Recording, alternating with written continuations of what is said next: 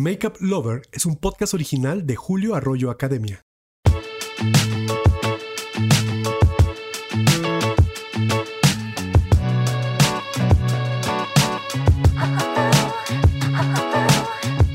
Bienvenido, bienvenida, bienvenide al segundo episodio de la primera temporada de Makeup Lover. Soy Julio Arroyo, artista de maquillaje, y estoy aquí para llevarte por un apasionante viaje por la prehistoria del maquillaje. Porque así es, este arte milenario no nació con los estilos propuestos por el clan Kardashian, amigos. Hoy te contaré cómo historiadores y antropólogos afirman que la costumbre de maquillarse es más antigua que el lenguaje mismo. Aunque los motivos por los cuales las personas se aplicaban pigmentos en la piel pudieran ser muy diferentes a los de hoy en día, claro. Pero bueno, para arrancar con la prehistoria del maquillaje, les dejo esta divertida frase de la diva del cine norteamericano Marilyn Monroe. Si vas a tener dos caras, al menos haz que una de ellas sea bonita. De Marilyn Monroe vamos a hablar después, más adelante, un episodio dedicado absolutamente, bueno, en realidad son dos episodios dedicados a los looks del siglo XX. Los dividí en dos partes y esos dos episodios están padrísimos, así que no se los pierdan. Pero bueno, vamos a lo que nos compete y así vamos a dar inicio a Makeup. Lover.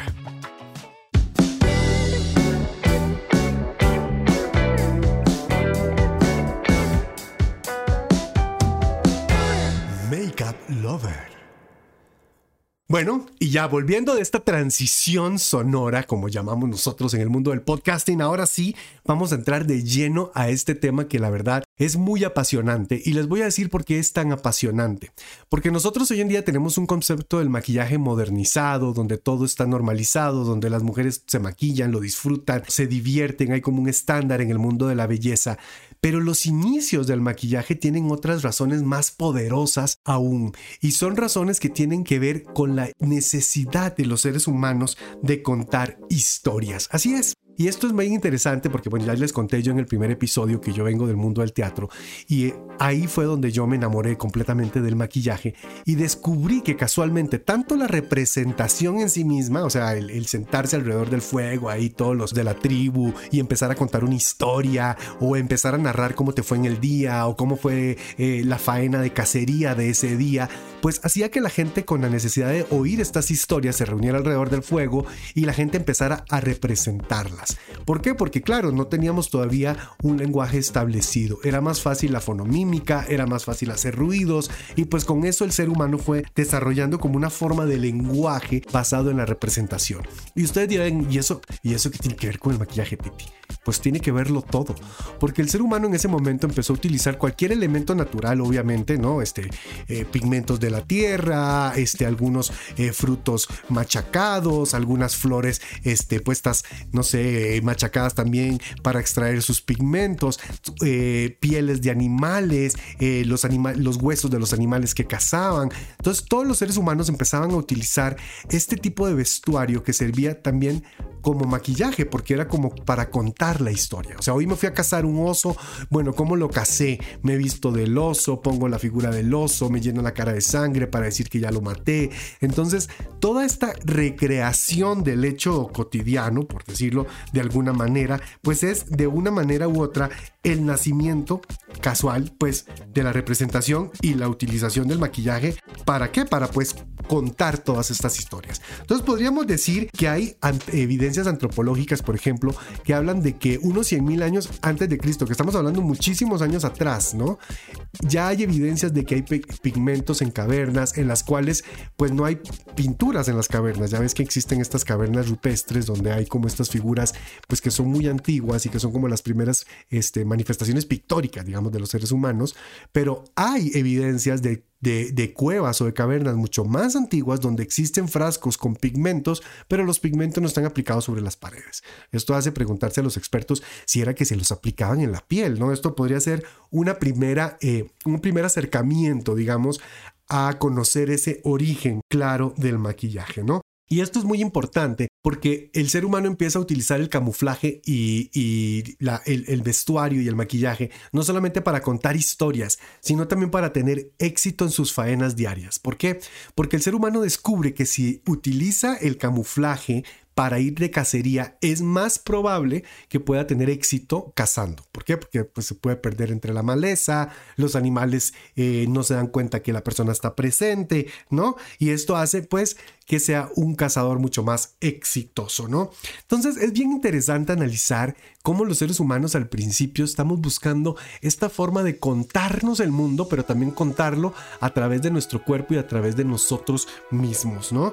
Y entonces ahí en, esta, en, esta, eh, en este desarrollo, digamos, de una identidad física, por llamarlo de alguna manera, porque obviamente esas identidades físicas también corresponden a los, a los entornos, a los contextos, ¿no? Es por eso que hoy podemos hablar de las características de un grupo indígena versus el otro, ¿no? No se ven iguales, no se visten iguales, no utilizan los mismos colores, cada uno tiene como una diferenciación. Entonces, obviamente el tema del maquillaje, que también hoy en día tiene ese, ese digamos que esa aplicación, ¿no? De diferenciarnos, de hacernos ver distintos, también era utilizada en el principio, pero también con otra, otra, otra, otra intención muy importante. ¿Y cuál es esa intención muy importante? Es la pues de organizarnos socialmente.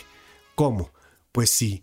¿Cómo se ve el brujo? Pues como brujo. ¿No? Que trae pues, los colmillos colgados o las hierbas o, sus plumas son de otro tipo, ¿no? ¿Cómo se ve el cacique de la tribu? Bueno, ese se ve diferente. A ese le vamos a poner otro tipo de colores, otro tipo de, no sé, de, de gráficos en la pintura que utilicemos para, o los bordados que utilicemos para su vestuario, ¿no? O en el maquillaje que se aplica. Entonces, o cómo se ven las mujeres, ¿no? Y cómo se ven los hombres, qué utiliza cada uno para ir diferenciando no solamente el género, la casta, eh, también la creencia, también el papel dentro de la tribu. O sea que realmente estamos hablando de que el maquillaje, el vestuario, los accesorios son elementos que nos ayudan a construir, a definir y también a moldear pues, una identidad.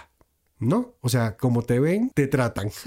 Entonces, digamos que este descubrimiento que hacen las culturas prehistóricas de entender que los colores generan efectos, ¿no? No es lo mismo el rojo que el negro, no es lo mismo el blanco, no es lo mismo el azul. Empiezan a darse cuenta que existen... Eh, como ciertas tonalidades para cada cuestión, ¿no? Y también en ese en ese viaje por el descubrimiento de los pigmentos y de las texturas, pues el ser humano también va desarrollando y acumulando conocimiento. Empieza a darse cuenta, por ejemplo, que el barro le sirve pues para hacer que la piel se vea más suave, eh, que si utilizas lodo te puedes exfoliar el cuerpo, ¿no? Las mujeres empiezan a descubrir que si extraen a través de procesos de hervir frutas o etcétera, se van a dar cuenta de que pueden extraer esencias, que pueden extraer aceites. Entonces empieza también una, una forma rudimentaria de una industria cosmética, por decirlo de alguna manera, una forma artesanal de acercarse a la belleza, de acercarse a los productos, de acercarse a los ingredientes naturales, ¿no? El, hombre empieza a acumular este, mucho conocimiento sobre la arbolaria, este, pues para qué sirve la manzanilla, para qué sirve la menta, para qué sirve eh, la hierbabuena, ¿no? Entonces, todos estos conocimientos que el hombre va acumulando a lo largo de, este tiempo, pues le permite también crear cultura, porque finalmente la cultura eso, ¿no? Permite definir no solamente al grupo, sino también eh, definir cuáles son los momentos de cada uno y, establecer como como cuál es el cuidado corporal adecuado para los niños y cuál es el cuidado adecuado para los hombres y para las mujeres embarazadas. Entonces, esto es muy importante, ¿no? El maquillaje es un poco un trabajo de prueba y error. El maquillaje es un poco una evolución en función totalmente de, lo que tenemos a la mano, ¿no? De lo, que, de lo que puede el hombre utilizar. Algo bien interesante, y aquí ya vamos a entrar en temas un poco más escabrosos, muchachos, es que una de las cuestiones que más motivaban a, las, a la cultura, en, la evolución de la cultura, era la necesidad de medir el tiempo. Y ustedes van a decir, ay, ¿qué, que ver? Si hoy tenemos, sí, hoy tenemos relojes, hoy tenemos geolocalizadores, tenemos este, satélites que nos dicen exactamente en qué punto de la órbita está el planeta Tierra y en qué ángulo de inclinación con respecto al... O sea, eso sí, antes pues la gente lo hacía puro ojo, muchachos. Era viendo para el cielo y viendo cómo se comportaban las estrellas. Y entonces, ¿por qué cuando el sol sale por entre estas dos montañas empieza la primavera? ¿Y por qué cuando se oculta en aquella otra montaña empieza a bajar la temperatura? Entonces el hombre empieza a encontrar formas muy claras, muy específicas, por decirlo de alguna manera, de medir el tiempo. Y estas formas de medir el tiempo pues también eran evidentes en el cuerpo. No es lo mismo ser un niño que un adolescente, que un hombre adulto y que un viejito, ¿no? Y también pues esto obviamente hacía que el ser humano tuviera una necesidad de buscar como una relación con la naturaleza. El ser humano siempre se sintió como aparte de la naturaleza y nos hemos sentido aparte de la naturaleza y eso creo que ha sido uno de los mayores errores con respecto a nosotros como, como especie, es no estar, ser parte de este entorno, ser parte de, de, de, de lo que nos rodea tanto dentro de nuestro planeta como en el exterior. Y ustedes van a decir por qué. Porque aquí jugó un papel muy importante todo lo que tenía que ver con la astrología. Medir, por ejemplo, cuando empezaba la primavera, medir las estaciones, saber cómo tenía eso una relación con las cosechas, con los animales, con los apareamientos, con todo lo que nos rodeaba básicamente como especie. Entonces el ser humano empieza a encontrar pues relaciones muy claras, por ejemplo, en los movimientos lunares y la fertilidad. Ellos se dan cuenta, por ejemplo, que cuando la luna está llena, las mareas suben, los ríos suben sus caudales, las plantas están más rebosantes de belleza, las mujeres están en su periodo mucho más fértil, ¿no? Es cuando están en su periodo de ovulación y es el momento en el que pueden mm, la mayoría quedar embarazadas o aquellas que están embarazadas también es el momento en el que pueden dar a luz y reventar fuente. Es muy común hoy en día y pues a lo largo de la historia que las parteras tengan mucho trabajo durante la luna llena y también los hospitales, ¿no? Ya para ser un poquito más Pero esto es interesante porque esta medida del tiempo a través de, por ejemplo, las fases lunares, nosotros las podíamos asociar a una forma de tratar el cuerpo, de ver el cuerpo como un ente natural que se puede adaptar a esto y esto es lo que los antiguos hicieron y es por eso que lo estoy tocando este tema aquí en el podcast. ¿Por qué? Porque creo que es muy importante entender cómo fue que el hombre fue descubriendo su organicidad y la relación de esta con el medio ambiente. O sea, creo que eso es básico. Creo que es básico darse cuenta cuando estamos deshidratados. Creo que es básico darse cuenta cuando nos hace falta algún mineral. Creo que es básico darnos cuenta cuando nos falta, qué sé yo, este exfoliar la piel. Vamos sintiendo nuestro cuerpo de ciertas u otras maneras. Nos damos cuenta cuando algo nos da una reacción, etcétera. Y todo ese conocimiento pues fue a lo largo de muchísimo tiempo, ¿no? Entonces, esta necesidad, por ejemplo, de medir el tiempo y volviendo al tema de la luna, nos permite ver que el ser humano era un, ser observador pendiente de todo lo que ocurría alrededor y cómo esto afectaba su entorno y su cuerpo. El hombre descubre, por ejemplo, que cuando hay luna nueva, que es cuando no se ve la luna en el cielo, pues las plantas están un poco más tristonas, es el momento ideal, por ejemplo, para podar, es el, momento ideal para mover la tierra y permitir que las plantas pues agarren como nueva vida, ¿no? En el caso de las mujeres eran los días posteriores a su, a su menstruación, que es como este momento en el que la mujer se siente como muy agotada emocionalmente, eso es la luna nueva. Después viene un proceso de luna creciente, que es cuando la luna se empieza a llenar, y si nosotros pensáramos en la luna como un grifo de agua, podríamos decir que ese es el momento en el que las plantas empiezan a llenarse de agua, a florecer, por ejemplo, las mujeres empiezan a ovular, pero también la piel genera más células, ¿no? Nos sentimos todos mucho más activos, y esto también afecta al hombre, ¿no? O sea, el hombre, aunque no eh, tenga un proceso menstrual relacionado con la luna, el hombre, un totalmente un, ser orgánico, pues que también se afecta por los movimientos lunares, aunque esto a veces la gente dice, ay, pues, pinche es brujo, lo que está hablando es de brujería. No, esto es una cosa orgánica. Si ustedes se van para el campo, muchachos, y hablan con una señora que coseche, ella les va a explicar cómo la luna es lo que define a qué horas ella pone la semilla, a qué horas ella va a regar la mata, a qué horas ella va a recoger el fruto, a qué horas ella va a podar la planta. Eso se lo da a ella su entorno nosotros nos hemos despegado de eso en una idealización de que somos como un ente ahí rarísimo dando vueltas en el mundo y que somos pues como, como desapegados de, lo, de todo lo demás, ¿no? Y eso pues yo creo que es uno de los, de los mayores causantes de tantos problemas en este planeta, pero ese no es el tema de este podcast. El tema de este podcast es la historia del make-up y de cómo los seres humanos fuimos desarrollando este conocimiento con respecto al color, las texturas, cómo utilizar el maquillaje, pues como una forma de lenguaje, tal y como lo dijimos al principio de este episodio. Y bueno, entender cómo esos movimientos lunares, ¿no? Como también cuando la luna está menguante, empieza el proceso de mengua, o sea, de que se sale todo y es el proceso, por ejemplo, de la menstruación, es el proceso en el que la piel pierde mayor cantidad de células muertas, ¿no?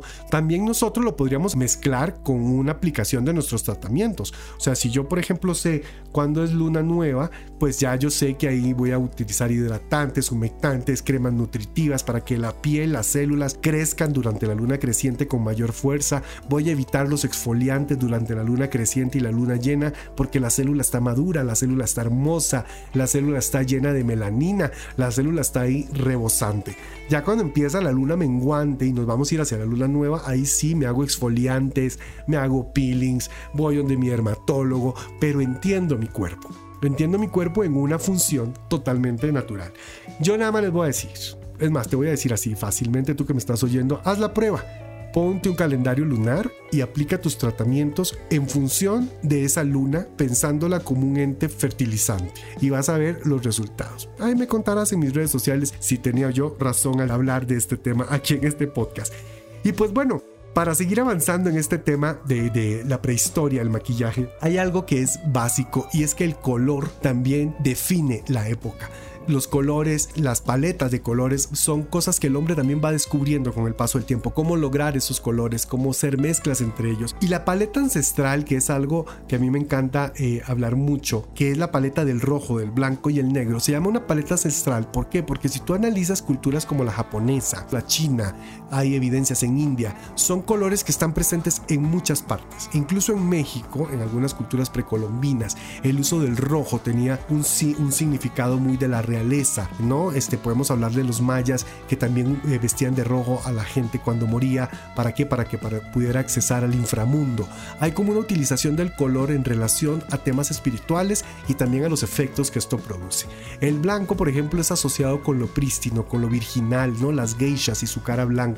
Esta figura totalmente blanca, por ejemplo, también del teatro no japonés, que es estas figuras como con una cara con gestos muy marcados y estos gestos se marcan con dos colores, el negro y el rojo. Marca las cejas, marca los ojos y marca los labios, marca los rubores. Entonces hablamos de una paleta definida que es la paleta prehistórica. Cuando ustedes les digan cuál es la paleta prehistórica de maquillaje, pues es muy fácil, rojo, blanco y negro. Y esto está, como les decía, desde Asia hasta África. Y pues obviamente todos este, estos conocimientos se han ido acumulando a lo largo de la historia, ¿no? Y hoy podemos hablar de que hay recetarios, este, muchos de los cuando vamos a los mercados y a los bazares de productos son productos veganos, pero porque están basados en estas recetas ancestrales y tratan de respetar las formas de extraer pues, los ingredientes, la forma de hacer las mezclas, la forma de destilar los aceites. Entonces podemos hablar de que realmente le debemos mucho al hombre prehistórico. Así que ya quitémonos de la cabeza esa imagen del cavernícola con un garrote en la mano y pensemos que más bien tenía un manojo de menta y quería hacerse un tecito para la panza. O sea, también hay que pensar que los seres humanos hemos ido desarrollando la inteligencia a través del tiempo, ¿no? Entonces, pues bueno, también con el conocimiento vino algo muy importante y esto es, es un poco también como para ir cerrando el tema de la historia y es que con todos estos conocimientos y con todo este desarrollo de productos, el ser humano también desarrolló una industria, un comercio relacionado a eso. Hay evidencias antropológicas, incluso anteriores a los egipcios, donde ya los etruscos y algunas otras culturas comerciaban con productos de belleza, con aceites, con inciensos, con fragancias, este, ungüentos para el cuerpo. Ya hay como, como eh, evidencia de que sí había un comercio relacionado a todo esto. Espero que, esta información que les he dado hoy aquí sirva de mucho como para mirar hacia atrás y encontrar muchas razones por las cuales amamos el maquillaje y que nos viene acompañando realmente muchachos desde antes de que los seres humanos pudiéramos hablar.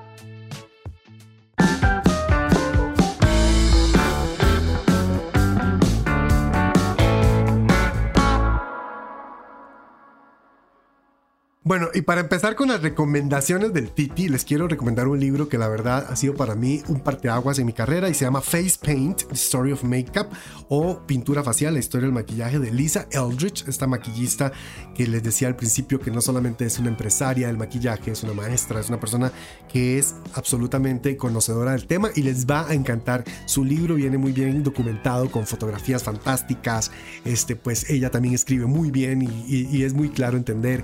También utiliza mucho los iconos de la belleza a través de las décadas y las épocas, entonces es muy fácil como ir descifrando y entendiendo cómo fue la evolución de este arte que a todos nos apasiona. Y otro libro que les quiero recomendar muchísimo es un libro que yo descubrí durante mi época en la universidad cuando estudiaba vestuario en la carrera de arte dramático y es un libro que se llama El vestido habla, habla El vestido habla de Nicola Schiarino y es un libro fantástico, es un libro que les va a enseñar cómo el vestuario, la moda fue definiendo las culturas, pero también cómo alteraba el cuerpo. Es fascinante. A mí la verdad me encantó. Y bueno, una recomendación que quiero hablar es, a veces decimos, ay, pero bueno, hoy en día el maquillaje es completamente diferente y esas recetas ya que estabas hablando al principio o estos ingredientes que utilizaban la, la gente en la prehistoria ya no funcionan y les voy a decir que todo lo contrario. Hace unos 12 años aproximadamente en el mundo del mercado hubo una explosión de los maquillajes minerales. ¿Por qué? Porque el maquillaje mineral es una forma de resucitar todas esas fórmulas utilizadas por la gente en la prehistoria. Así que les quiero recomendar muchísimo la línea de maquillaje Bare Minerals que utiliza muchísima todas estas fórmulas. ¿Para qué? Para que la gente pues vea resultados antiinflamatorios, antibacteriales y cicatrizantes en su, en su maquillaje. O sea, es un maquillaje que además protege la piel. Para que no digan que el maquillaje hace daño, las líneas que son minerales respetan como esta, esta prehistoria precisamente en el recetario y que hace que utilicen ingredientes muy dóciles con la piel, que más bien pues van a hacer muchísimos beneficios. Y bueno, también hablarles de que hay una línea japonesa que yo quiero mucho de skincare y de maquillaje que se llama Chiseido, ustedes la han de conocer. Chiseido pues es una de mis favoritas forever and ever, realmente. ¿Por qué? Porque Chiseido respeta muchísimo ingredientes y mezclas que provienen de recetarios antiguos japoneses. Ellos utilizan muchos ingredientes que utilizaban los japoneses como el jazmín, el arroz, el agua de rosas. ¿Para qué? Para desarrollar una línea de productos que son muy dóciles, muy amables con la piel. Y pues también Chiseido tiene su famosa brocha Kabuki, que es una brocha inspirada en el teatro que tienes en el movimiento teatral que lleva el mismo nombre, Kabuki en Japón, y que pues es como una forma de resucitar esta forma de usar un maquillaje pues relacionado al escenario, a, lo bonito del origen del maquillaje mismo. Bueno, muchísimas gracias por acompañarme en este segundo episodio de Makeup Lover, un podcast original de Julio Arroyo Academia para todos aquellos amantes del maquillaje. Sigue este podcast, califícalo y compártelo por favor desde tu plataforma de audio favorita. ¿Por qué? Porque esto nos va a ayudar a crear muchísimo contenido de este tipo. Si quieres conocer más de mi trabajo como artista de maquillaje o los diplomados que doy como maestro, puedes visitar mis páginas oficiales en Instagram y Facebook, arroba Julio Arroyo y arroba Julio Arroyo Academia. Hasta la próxima y recuerda ser siempre la mejor versión de ti mismo.